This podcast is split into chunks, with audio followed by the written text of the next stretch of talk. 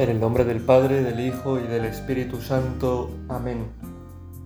Padre nuestro que estás en el cielo, santificado sea tu nombre, venga a nosotros tu reino, hágase tu voluntad en la tierra como en el cielo. Danos hoy nuestro pan de cada día, perdona nuestras ofensas como también nosotros perdonamos a los que nos ofenden. No nos dejes caer en la tentación y líbranos del mal. Amén. Se suele decir y es verdad que hay distintos modos de, de acceder un conocimiento pues más natural de Dios. ¿no? Es verdad que las sagradas escrituras contienen toda la revelación, aquello que Dios ha querido revelar necesario para nuestra salvación. Pero es verdad que para el conocimiento de Dios no son necesarias las escrituras, porque de una forma natural, podemos acercarnos a Él.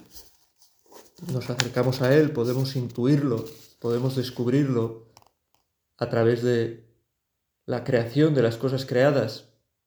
Y podemos descubrirlo también de un modo peculiar, descubriendo eh, realmente nuestro propio peso, realmente lo que somos cuando miramos hacia nuestro interior, podríamos decir que la realidad de Dios no es una realidad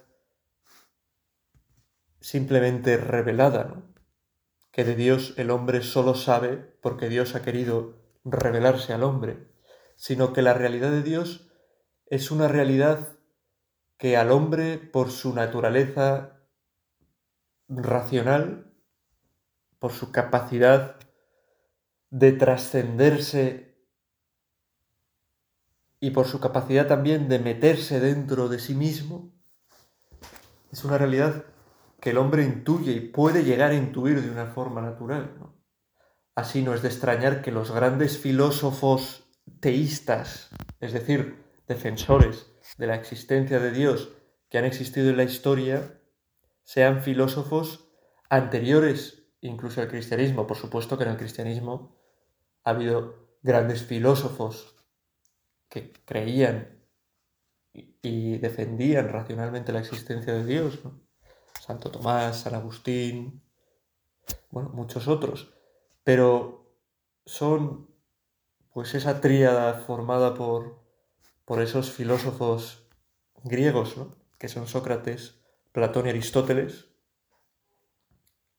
el, unos, el unos maestros del otro, Sócrates de Platón, Platón de Aristóteles, pues los que fueron la base de la teología y de la defensa racional de Dios de los filósofos cristianos. Quizás San Agustín se apoyó más en Platón, Santo Tomás se apoyó quizás más en Aristóteles y los distintos pensadores cristianos se han apoyado para defender, ya digo, el conocimiento natural de Dios más en uno o en otro. Pero son autores anteriores al cristianismo, lo que nos habla de que es una realidad, la realidad de la existencia de Dios a la que el hombre puede llegar sin necesidad de la revelación. Por supuesto que con la mediación de Dios, porque Dios actúa en todo lo que nosotros somos.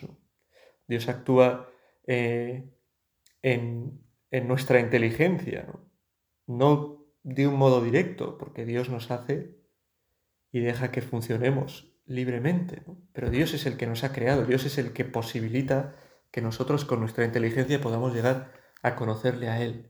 Y llegamos a conocerle a Él cuando profundizamos y entramos dentro de nosotros, de un modo especial, al darnos cuenta de lo que nosotros mismos somos, al darnos cuenta de que dentro de nosotros hay una realidad profunda y que no es explicable simplemente por aquello que observamos. No somos explicables nosotros mismos simplemente por lo que nos muestran los sentidos. Los sentidos nos muestran un cuerpo, los sentidos nos muestran, pues eso, que ocupamos un lugar, que tenemos unos movimientos, que, bueno, pues como podría ser otro, otros animales, ¿no? O como podría ser un robot, pero, o una máquina, o lo que fuere, pero nos damos cuenta a, lo poco que nos paremos a pensar, el problema es que hay mucha gente que no se para a pensar, ¿no? y que si se para a pensar lo hace de forma equivocada, porque ya está totalmente eh, predispuesto a pensar de una determinada manera, porque así se lo ha enseñado pues o su colegio o la televisión o, o lo que sea, si nos paramos a pensar nos damos cuenta de que lo nuestro no es normal y no puede ser solo material.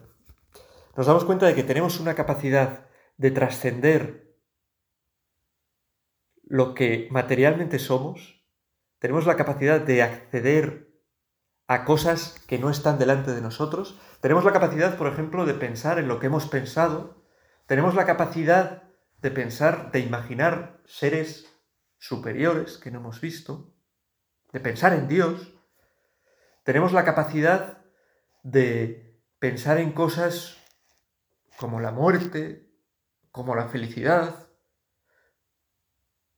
como el amor, de un modo abstracto, de un modo nada material, lo cual nos hace pensar que nosotros, que en nosotros tiene que haber algo que no sea propiamente eh, material, que tiene que haber una realidad espiritual, que tenemos, que tenemos un alma. Y es este descubrimiento de nuestra trascendencia, de nuestra profunda inmanencia, ¿no? de que dentro de nosotros hay algo profundo, real, de que nuestro yo no es simplemente nuestro cuerpo, sino que responde a una realidad que engloba nuestro cuerpo también, pero que es una realidad que va más allá, que es una realidad que nos habla también de unos sentimientos, de unos pensamientos, que nos habla de un carácter, de un temperamento, que nos habla de un modo de ser, que nos habla de una capacidad de realizar juicios, que nos habla de una capacidad de conectar unas ideas con otras, para llegar incluso a concebir cosas que no hemos visto con nuestros propios sentidos. Esta es la realidad profunda de nuestra alma, de que somos espirituales. Y esta realidad de que somos espirituales nos habla también de una realidad que descubrieron también estos filósofos griegos y que eh, Cristo nos anuncia, ¿no? la revelación nos anuncia, que es nuestra inmortalidad, que somos inmortales, que en nosotros hay un principio espiritual y por lo tanto inmortal. Así como lo material está llamado con el tiempo a corromperse, a desaparecer, en cambio, lo material, o sea, lo inmaterial, perdón, por su propio modo de ser es algo que no puede desaparecer o destruirse porque no hay materia en, en ello que pueda ser eso, corrompida o deshecha, ¿no? Por lo tanto, el darnos cuenta de que tenemos un alma es darnos cuenta de que somos inmortales, de que aunque nuestro cuerpo evidentemente va a llegar un momento en el que se pare, en el que se muera, en el que deje de funcionar y comience poco a poco a corromperse, va a haber algo en nosotros que va a perdurar siempre. Y es bonito pensar esto.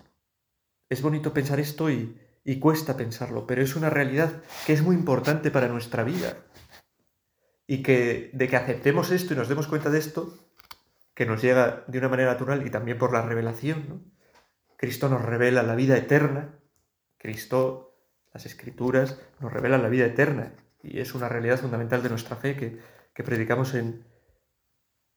que predicamos, ¿no? Que profesamos cada vez que recemos el credo, ¿no? La vida eterna, que estamos hechos para la eternidad. Pues de que aceptemos que somos así dependerá cómo vivamos nuestra vida. Nosotros, ¿cómo vivimos? ¿Tú cómo vives? ¿Como un ser espiritual que está llamado a trascender esta vida que vive aquí? ¿O vives en cambio como un ser que se va a acabar en esta vida y te dedicas pues a vivir aquí de la mejor manera posible sin pensar que está en juego tu vida, la vida que viene después? Meditemos en estas realidades, en la presencia del Señor.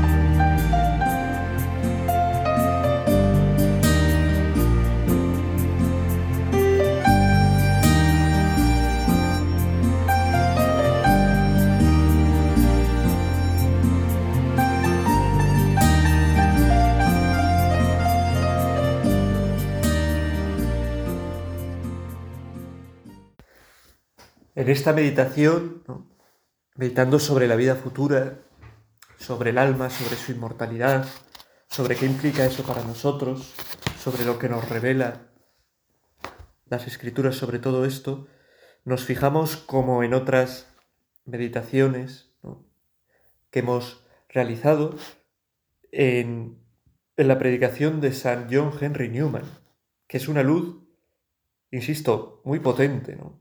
A veces cuesta leerlo, cuesta profundizar en lo que está diciendo, ¿no? porque, bueno, pues vive en una época, en el siglo XIX, utiliza unos giros retóricos, un modo de expresar que quizás son lejanos a cómo estamos acostumbrados a recibir nosotros hoy en día los distintos mensajes que nos llegan, pero es de una luz eh, sorprendente lo que nos dice, ¿no? Y tiene un sermón que habla sobre esto, ¿no? Sobre la inmortalidad del alma, y que es en el que vamos a poner eh, nuestro, los cimientos de lo que vamos a meditar delante del Señor en este día, ¿no?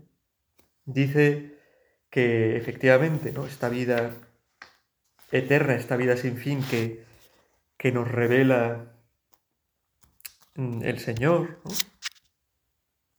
que la presenta, ¿no? La presenta como una vida en la que, en la que podremos gozar de, su presencia, de su cercanía, se presenta como un banquete, pero en la que ese banquete, ese disfrutar ese banquete, esa, presencia de Dios depende de, de lo que decidamos nosotros. Así nos lo revela Cristo.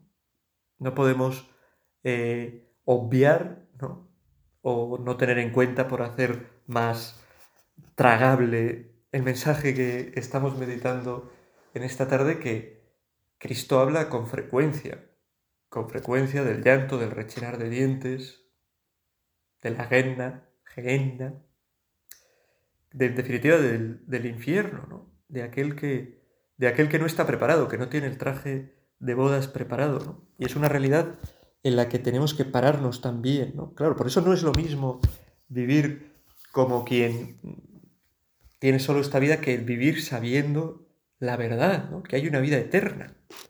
Porque esa vida eterna es una vida que es automática, es decir, nadie puede dejar de existir. Pero lo que no es automático es que sea una vida de felicidad plena. Por supuesto que el deseo de Dios es ese. Dios quiere que todos los hombres se salven, que todos los hombres le conozcan. Dios llama a todos a ese banquete, pero respeta esas personas, esos seres humanos que ha creado con su cuerpo y con su espíritu, con su libertad, que somos nosotros, para esa eternidad. Quien quiera estar con Dios, quien se dé cuenta, quien descubra que está hecho para eso, para esa felicidad que solo Dios, la presencia de Dios, su compañía, lo que Dios quiere darnos, puede alcanzar, pues en su vida luchará por eso, ¿no? Por llegar a, a esa vida eterna de paz, de descanso, de dicha en el cielo.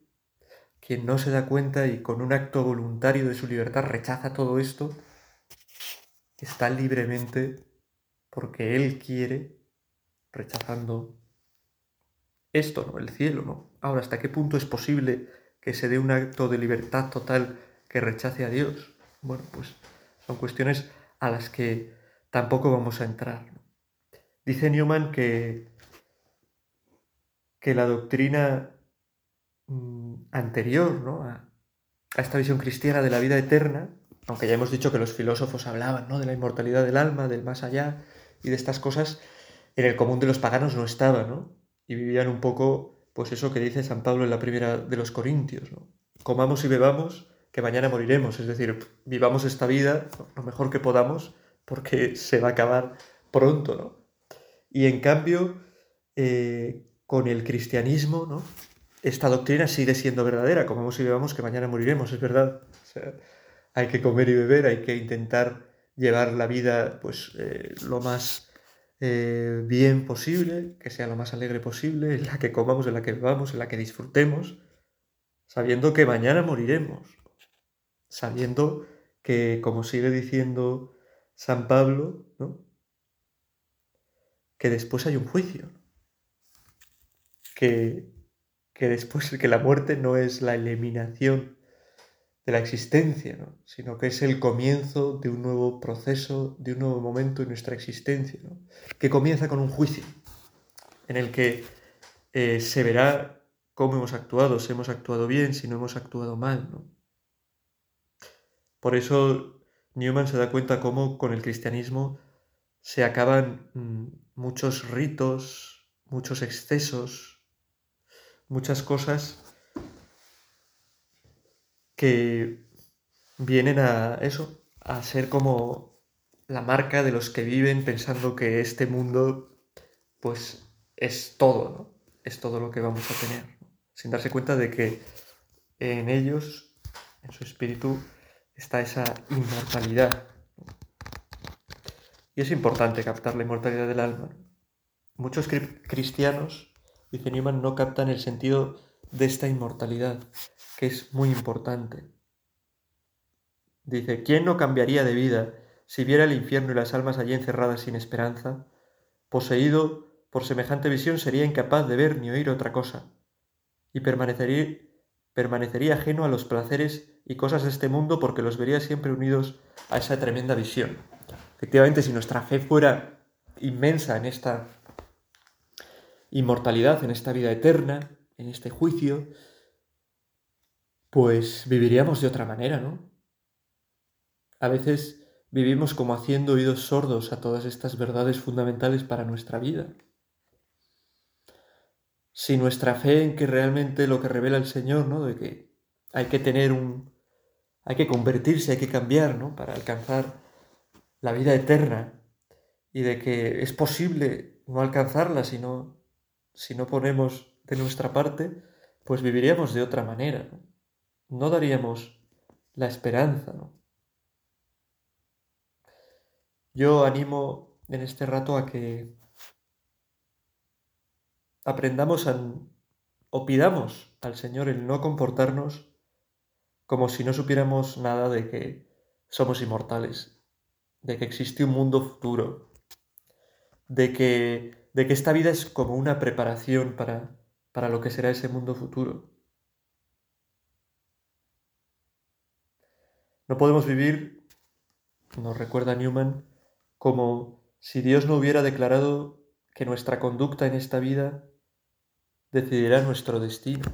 Es verdad que el poder de la gracia de Dios, el poder de transformarnos de Dios es fundamental en este destino al que estamos llamados. Pero es también verdad, y no podemos olvidarlo, que el respeto que Dios tiene a lo que Él ha creado, a nuestra propia naturaleza, a nuestra propia libertad, es también verdadero. Dios quiere que sea con nuestra propia libertad con la que le elijamos a Él y con la que elijamos a Él no solo por un momento, para un momento, sino para toda nuestra eternidad, para toda la eternidad.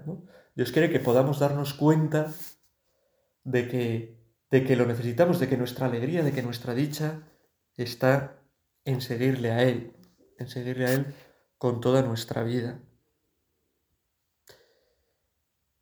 Por eso Newman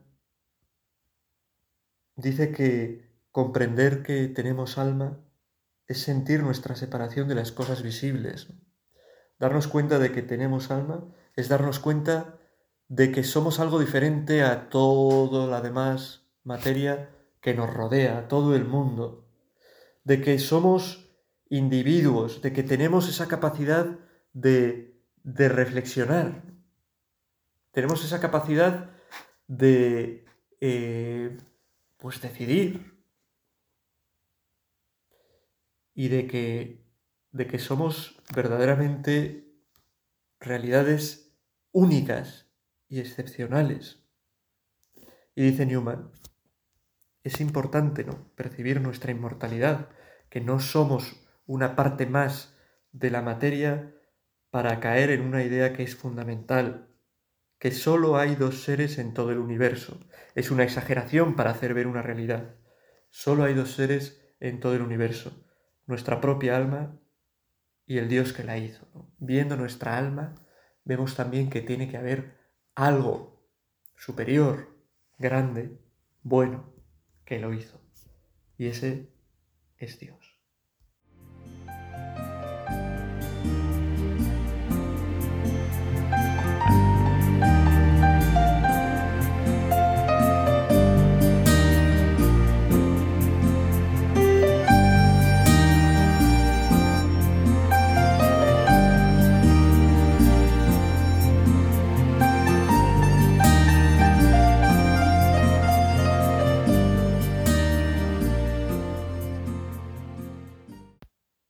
Y esta es una de las ideas eh, fundamentales de Newman, el que el hombre caiga en la cuenta de esa presencia de Dios en su vida como la presencia fundamental, trascendental, dice sublime, insospechada y a la vez certísima verdad. Para cada uno de nosotros solo hay dos seres en el mundo, Él mismo y Dios. Como digo, esto es una exageración, no está negando que existan los demás seres ni las demás realidades, pero está diciendo que lo que se revela, ¿no? para que el que se da cuenta de, de su inmortalidad, de su alma, de una, primera clara, de una manera clara es que esa alma de quien viene, a quien debe responder, a quien está llamada, es a Dios de quien ha salido. El mundo se convierte en algo pasajero y también sus concupiscencias. Aquí cita Newman a la carta de San Juan. Dice, nuestros amigos y familiares realmente, sigue diciendo, claro que son una verdad, que existen y son importantes, pero no los vemos en esa profundidad y en esa claridad, porque de nuestros amigos de las demás personas, pues vemos eh, su cuerpo, su físico, es imposible entrar ¿no? en lo profundo de su alma, dice Newman. Dice, por eso conoceremos mejor a las personas cuando pasemos de este mundo, en el mundo futuro. En el mundo futuro será distinto. Los seres queridos se vuelven como el humo, dice, ante la visión diáfana que tenemos primero de nuestra propia existencia. Es verdad, los seres queridos están ahí, pero ante la claridad de que yo existo y eh, de nuestra propia existencia y luego de la presencia de Dios en nosotros como gobernante y juez. Y que Dios está dentro de mí. De que Dios actúa en mi existencia. Habita en mi interior y continúa diciendo, y este es otro de las cosas, de los temas que a Newman más le gustan, a través de la conciencia. La importancia de la conciencia del hombre, donde Dios se muestra como gobernante y juez que actúa también dentro de nosotros. Por eso Newman dice que en esta vida nunca podremos entender del todo lo que significa nuestro vivir para siempre, pero sí podemos comprender lo que significa que este mundo no perdure eternamente y que muera para jamás surgir de nuevo. No debemos lealtad ni servicio alguno a este mundo. Es una llamada el comprender nuestra nuestra raíz espiritual, el comprender que tenemos un alma inmortal, una llamada y que un alma inmortal lo que implica todo eso, ¿no? que estamos llamados a una vida futura, que hay una vida futura, que no, se va, que no vamos a acabarnos nunca, es una llamada, como digo, a, a no amoldarnos a este mundo, que diría San Pablo, a no convertirnos en siervos de este mundo, a saber que estamos como por encima de este mundo. Eso no supone que despreciemos este mundo, sino que no podemos encajonarnos como una parte sin más de este mundo, porque estamos llamados a ese mundo futuro, a esa vida eterna. Y por eso no tenemos que ser siervos de este mundo. Y muchas veces los hombres somos siervos de este mundo porque justo eh, desoímos la revelación que nos habla de la vida eterna, no hacemos caso a la voz de nuestra conciencia que nos habla de Dios, que nos habla de que dentro de nosotros existe esa realidad profunda espiritual y, y nos centramos en este mundo. ¿no? Nos da miedo abrirnos a la grandeza de todo esto y preferimos quedarnos con nuestras cosas pequeñas. Yo ya estoy eh, a gusto con mi trabajo, yo estoy a gusto con eh, las riquezas que tengo, yo estoy a gusto en mis placeres, yo estoy a gusto en mis miserias, a veces nos regodeamos incluso en las miserias, ¿no? en las cosas pequeñas que tenemos y no nos abrimos, como nos invita el Señor constantemente en la Escritura, a convertirnos para poder prepararnos para vivir la gran vida que estamos llamados a vivir. Esa vida de, de, cuerpo, de almas inmortales, que es lo que seremos cuando nos separemos de este cuerpo, que una, que una vez, como nos dice nuestra fe, que al final recuperarán también su cuerpo, aunque de una forma distinta, de un modo glorioso. A veces nos convertimos en esclavos de la materia y no somos igual que ella. Formamos parte de ella porque tenemos cuerpo, pero la trascendemos porque tenemos espíritu. Aquí habla Newman, como digo, de la conciencia. La conciencia nos muestra que, que Dios, eh, está dentro de nosotros. Dice, la luz de Dios escrita en nuestros corazones que nos manda a servirle, esa conciencia como esa luz de Dios escrita en nuestros corazones, nos dice cómo hemos de hacerlo, ¿no? Nos dice cómo debemos eh, actuar en nuestra vida, en nuestra vida que vivimos ahora, para poder llegar a que en el futuro esa vida que se transformará sea una vida de, gracia, de felicidad, de cielo, de descanso, de salvación. Eso lo tenemos escrito en el corazón y Dios nos lo recuerda a través de nuestra conciencia. Y dice, pero no solo a través de esto, sino también la Sagrada Escritura completa los preceptos incoados por la naturaleza. Escritura y conciencia, dice Newman, nos dicen que somos responsables de lo que hacemos y que Dios es un juez justo.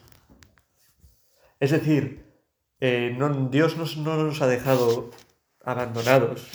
Oye, eh, sois inmortales, eh, podéis tener mm, un futuro, una vida futura de salvación, de felicidad, de plenitud, o una vida de desgracia, de infelicidad, de, de vacío, pues a ver, a ver a dónde llegáis. Ánimo. Y nos suelta, ¿no? Sino que nos ha dado la escritura, como digo, como ese libro en el que podemos acercarnos a ese mensaje de amor que Dios tiene para nosotros, que es un mensaje de vida, para conducirnos a la vida, para darnos pautas de cómo debemos actuar, y, una realidad que destaca mucho Newman, y la conciencia.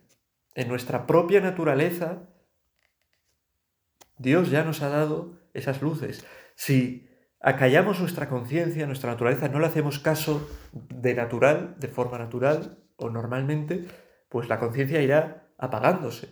Pero tenemos la potente voz de Dios dentro de nosotros en la conciencia que nos indica ¿no? el camino que debemos seguir. Estas son, dice Newman, las poderosas influencias que llevan al hombre a separarse de las cosas temporales y dirigirse a las eternas, a negarse a sí mismo y a tomar la cruz siguiendo a Cristo. Tomar la cruz siguiendo a Cristo no tendría sentido en un mundo que se acabase en sí mismo, en una materia que se encerrase en sí mismo de la que formásemos parte nosotros. Pero tiene sentido en una materia de la que formamos parte nosotros que además tiene espíritu, ese espíritu que nos hace ser efectivamente eh, personas, personas humanas, con esa alma. Y tiene sentido tomar esa cruz porque esa cruz es la cruz que nos hace seguir el camino de Cristo, que es un camino de negarse porque nos negamos cuando nos negamos a cosas llevando nuestra cruz, nos negamos a decir, soy solo materia, soy solo parte de este mundo, no tengo una vida futura. Y nos negamos como diciendo, tengo que despegarme, en cierto modo, de este de este mundo y darme cuenta de que mi vida está hecha para llegar mucho más allá, para no acabarse, para ser una vida eterna.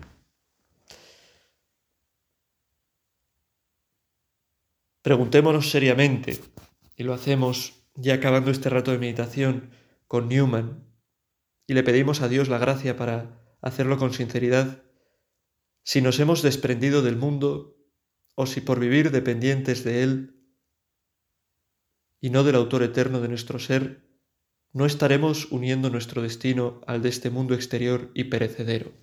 El mundo exterior y perecedero, la materia, está llamada a destruirse. Nosotros, si hemos comprendido que somos inmortales, que tenemos un alma inmortal, que tenemos esa parte espiritual, tenemos que comprender también que no podemos vivir siendo siervos del mundo, que merece la pena hacer esfuerzos para despegarnos de este mundo y dejar en nuestra vida espacio para prepararnos para esa vida futura, para ese paraíso, para ese cielo. Pues esto es lo que hemos meditado en esta tarde, ¿no? Y esto es lo que, lo que tenemos que darnos cuenta, siempre eh, sabiendo que no debemos alarmarnos ante lo que se nos dice, lo mucho que hay que luchar para llegar a una visión auténtica de la propia situación ante Dios, lo mucho que hay que luchar para llegar a esta vida eterna, a este cielo. Es verdad, nos queda mucho por delante, tenemos mucho que convertirnos, tenemos que dejarle a Dios que nos convierta y tenemos sobre todo que responder a esta pregunta, si estamos, si estamos dispuestos a hacerlo. Nos dice Newman, ¿estás dispuesto realmente a dejar que Dios te transforme, a vivir de una manera nueva, a vivir como hijo de Dios, a vivir para el cielo, preparándote para el cielo, a vivir para la vida futura?